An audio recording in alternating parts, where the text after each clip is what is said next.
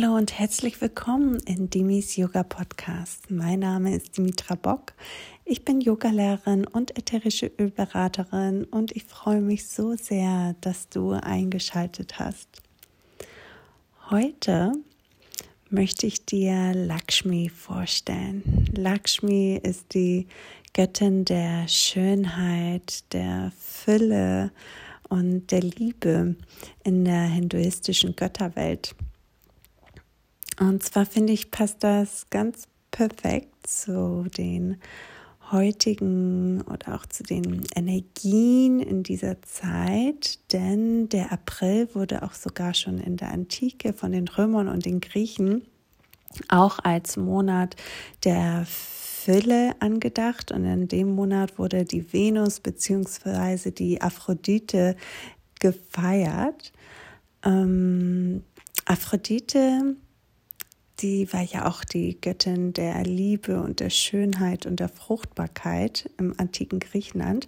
Und ihr Name setzt sich zusammen aus den zwei Wörtern Afros, Afro, was bedeutet Schaum, und Dite, also Ditis, das ist der Taucher oder Auftauchen. Also das, ihr Name bedeutet tatsächlich diejenige, die aufgetaucht ist von dem Schaum des Meeres. Und als ich gelesen habe, weil so ist Aphrodite tatsächlich geboren, und als ich gelesen habe, dass Lakshmi, die indische Variante sozusagen von der Aphrodite, äh, die Göttin der Schönheit und der Fülle, auch aus dem Meeresschaum geboren ist, dachte ich, das kann doch überhaupt kein Zufall sein. Alles ist miteinander verbunden. Das finde ich so, so wunderbar. Ich habe dir mit dem Selfie Sunday Letter auch ein Bild der Lakshmi geschickt, damit du die so ein bisschen vor Augen hast. Ähm, und meistens trägt sie ein rotes oder orangenfarbenes Sari, denn rot ist auch so die Farbe der Fülle und des Wohlstandes. Äh, und sie sitzt auf einer Blüte, auf einer Lotusblüte. Und hinter ihr stehen zwei weiße Elefanten, die das äh, große Kruge tragen, die das heilige Wasser mm, über ihr kippen. Sie hat vier Hände, ähm, zwei zeigen nach oben und sie hält auch dort so zwei Lotusblüten, die auch so voll erblühen und somit auch symbolisieren sie die Fülle und ihre göttliche Macht. Und dann hat sie noch zwei Hände unten, die Mudras darstellen. Die eine Hand gibt einen Segen ab und in der anderen Hand fallen goldene Münzen aus ihrer Hand. Denn wie gesagt, sie ist auch die Göttin der Fülle und des Wohlstands und auch des materiellen Wohlstands und des materiellen Fülle. Ähm, und sie beschenkt uns halt auch reich mit Geld sozusagen. Aber nicht nur, sondern sie symbolisiert halt auch unsere spirituelle Fülle. Und das kommt auch mehr raus aus ihrer Geschichte, wie sie halt geboren wurde. Mm, und zwar war es so, dass die Devas, also die Gottheiten, die indischen Gottheiten und auch die Dämonen hatten ihre Unsterblichkeit verloren. Und sie wollten ihre Unsterblichkeit wiederfinden. Und sie meinten, okay, wo könnte sie sich befinden? Und da meinten sie, sie, sie ist bestimmt im Grund des Urozeans. Also haben sie sich ähm, entschlossen, sich zusammenzutun, was sonst nie passiert ist. Also meistens haben immer diese Devas, die Gottheiten und die Dämonen sich immer bekriegt und bekämpft. Und das war das einzige Mal, wo sie sich zusammengetan haben, weil sie wollten unbedingt wieder dieses Nektar der Unsterblichkeit wiederfinden. Und so haben sie sich entschieden, mm, den Urozean aufzuquillen, ähm, nach dem Prinzip des Butterns, ne, wie die Milch, wenn man sie ständig rührt und dann zu Butter wird. Und so haben sie halt einen riesen Berg genommen als halt Stab, um halt diesen Ozean anzufangen zu rühren und zu verquillen. Und während sie das getan haben, dann hat es auch tatsächlich ähm, nach einigen anfänglichen Schwierigkeiten, wo dann auch noch Gott Vishnu dazukommen musste und sich als Schildkröte verwandelte, um sich unter diesem Stab zu stellen, zu tauchen in diesen Ozean und sich unter dem Stab zu stellen, um ihm mehr Stabilität zu bieten. Apropos Vishnu ist auch der Gemahl von Lakshmi. Er wird sie dann auch danach heiraten. Ähm, in diesem Prozess des Aufquillens des Ozeans kamen dann tatsächlich unterschiedliche Gegenstände auf die Oberfläche. Unter anderem zum Beispiel auch die Mondsichel, die sich Shiva genommen hat und dann damit sein Haar beschmückt hat. Ähm, die haben tatsächlich auch diesen Unsterblichkeitstrunk auch wiedergefunden. Und ganz zum Schluss kam auch Lakshmi heraus die wunderschöne Lakshmi auf ihrer Lotusblüte und sie hatte auch eine Krone und eine Blumengirlande, die niemals verwelkt. Ähm, und sie, so wurde sie geboren und da als Vishnu sie sah, hat er sich sofort in sie verliebt und wollte sie auch sofort heiraten. Und das ist die Geschichte von Lakshmi, von ihrer Geburt. Und was ich sehr gerne mag an Lakshmi im Vergleich zu anderen indischen Göttheiten, ist sie sehr ruhig und zurückhaltend. Also sie liebt sehr die Harmonie und dass es alles schön ist. Andere Gottheiten, wie wenn ich denke über Durga oder Kali, das sind so Kämpferinnen und sie lieben es, sich auch zu streiten und Köpfen, Dämonen und sowas. Und Lakshmi ist überhaupt nicht so. Sie streitet sich auch nie. Sie bestraft ihren Mann zum Beispiel oder auch uns durch ihre reine Abwesenheit.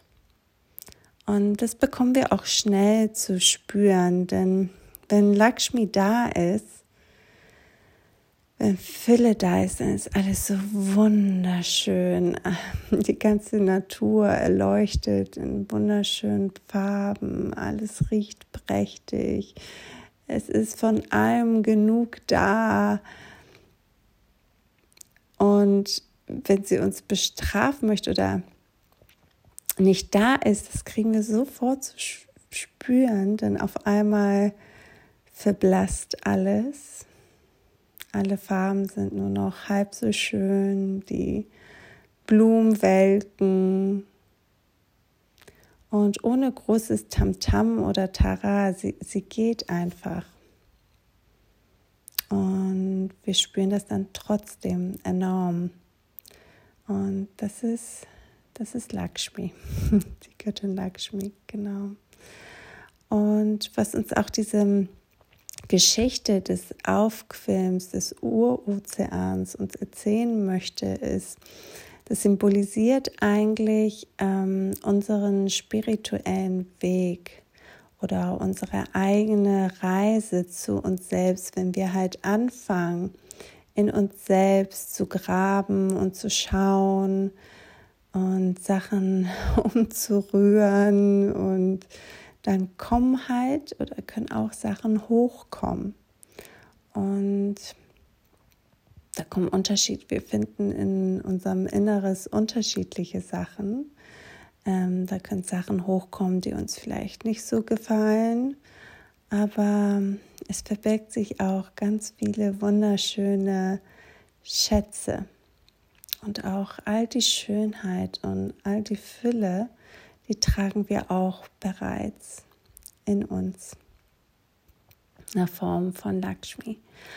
Und morgen ist auch Neumond, haben wir den Neumond. Und Neumond ist immer eine wundervolle Zeit des Neubeginns und auch mh, eine tolle Zeit, um neue Sachen in eigenen Leben einzuladen. Und wenn du zum Beispiel mehr Fülle in dein Leben einladen möchtest, dann kann ich dir ähm, vorschlagen oder empfehlen, vielleicht auch mit Lakshmi ähm, zu arbeiten. Sie kann dir dabei behilflich sein. Und mh, mm, die Yogis machen das so tatsächlich, dass es gibt zwei Arten. Einmal kannst du dir zum Beispiel mh, mm, das Bildnis der Lakshmi dir für einen kurzen Moment ihr Zeit nehmen und ihr Bild betrachten. Auch das, was ich dir zugeschickt habe. Und wenn du das Gefühl hast, okay, du hast ihr Bild jetzt dir eingeprägt, dann die Augen zu schließen und weiterhin dir dann ihr Bildnis dir vorzustellen. In deiner Meditation eine andere Art und Weise, wie du Lakshmi mehr einladen kannst, ist zum Beispiel ihr Mantra aufzusagen. Denn jede Gottheit, indische Gottheit hat auch ihr eigenes Mantra. Und das kannst du entweder in einer, wenn du die Japa-Meditation kennst, dann wiederholen 108 Mal das gleiche Mantra in der Meditation. Oder ich mag das auch gerne einfach in meinem Alltag immer wieder, wenn irgendwie zu viele Gedanken in meinem Kopf rumschwirren und ich wieder ein bisschen mehr Ruhe wünsche oder einfach eine Pause habe, dann wiederhole ich das Mantra einfach in meinem Kopf immer wieder. Und das Mantra von Lakshmi lautet Om Shri Mahalakshmi Namaha. Om Shri Mahalakshmi Namaha. Om Shri Mahalakshmi Namaha. Om Shri Mahalakshmi Namaha. Om Shri Mahalakshmi Namaha. Und desto öfter ich dieses Mantra wiederhole, desto ruhiger wird dann auch mein Geist. Es tut gut. Ich schreibe dir das Mantra auch nochmal in dem Self-Care Sunday Letter. Und vielleicht magst du das für dich mal ausprobieren. Ich hoffe, die Geschichte von Lakshmi hat dir heute gefallen deine kleine Auszeit und vielleicht magst du dir auch immer wieder dann in deinem Alltag, wenn es etwas trubeliger wird, auch in deinem Geiste und du sehr viele Mangelgedanken vielleicht auch hast und dir wieder mehr Fülle wünscht, dann einfach an das Mantra oder an die Geschichte von Lakshmi denkst. Mach's gut. Bis nächste Woche. Deine Dimitra.